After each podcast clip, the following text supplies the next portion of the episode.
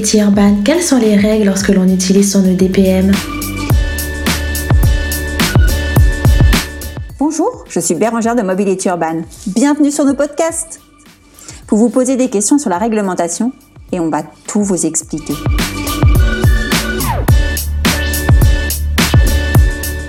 Depuis le 25 octobre 2019, le Code de la route intègre une nouvelle catégorie de véhicules, les EDPM. KESACO, ce sont des engins de déplacement personnel motorisés. Sous cet acronyme étrange se regroupent en fait les trottinettes électriques, les roues électriques, les skates, les gyropodes, les overboards. Enfin bref, tout ce qui est non thermique, qui sert à déplacer une seule personne et qui n'a pas de selle. Le décret qui vient de sortir comporte trois volets.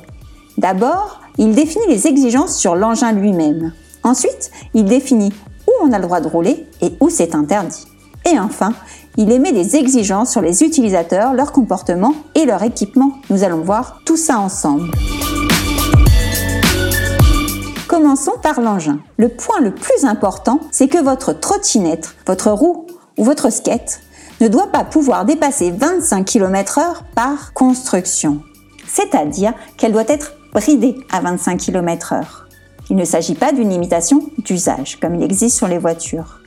Le deuxième point est qu'elle doit être équipée d'un frein efficace. Il n'est pas défini son nombre, qu'il soit unique ou que vous en ayez deux, qu'il soit moteur ou qu'il soit à disque, à tambour, tout convient pour peu que ce soit efficace. Enfin, vous avez jusqu'au 1er juillet 2020 pour le faire équiper d'éclairage un feu blanc à l'avant, un feu rouge à l'arrière, des catadioptres et une sonnette audible à 50 mètres. Il n'y a pas d'obligation d'avoir des rétroviseurs, des clignotants, ni même de compteurs. Passons maintenant aux règles de circulation. En agglomération, c'est simple.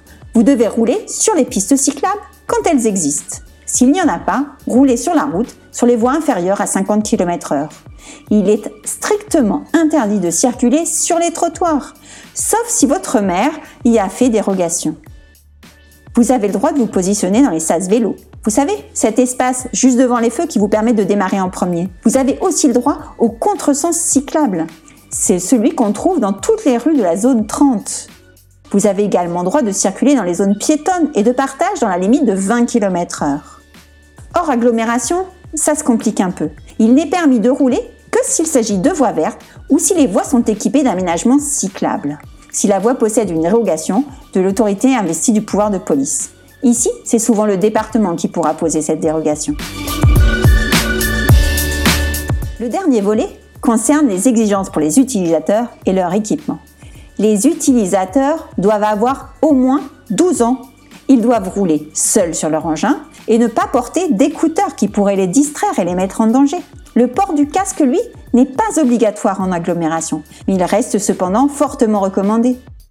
Par contre, vous devez porter des équipements de visibilité la nuit et par faible luminosité ou par brouillard. Cela peut être aussi bien un gilet de haute visibilité ou un équipement rétro-réfléchissant ou encore vous pouvez porter un dispositif lumineux non clignotant et non éblouissant sur vous ou sur la machine.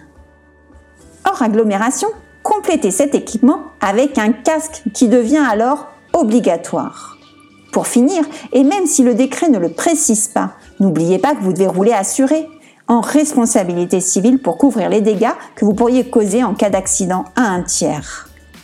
Cette obligation remonte à 1985 et ne dépend pas du tout de cette nouvelle réglementation du Code de la route. Vous avez tout compris? Vous avez encore des questions?